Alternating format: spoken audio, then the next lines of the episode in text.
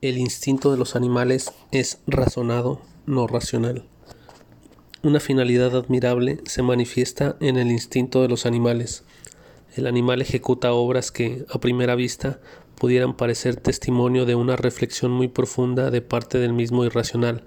Con todo eso, es evidente que el animal obra inconscientemente, es decir, el animal no reflexiona ni calcula, sino que ejecuta ciegamente los impulsos de su instinto sería muy fácil convencerse de que el animal no obra racional, sino solo razonadamente, esto es, dirigido por una razón superior que en sus instintos se manifiesta.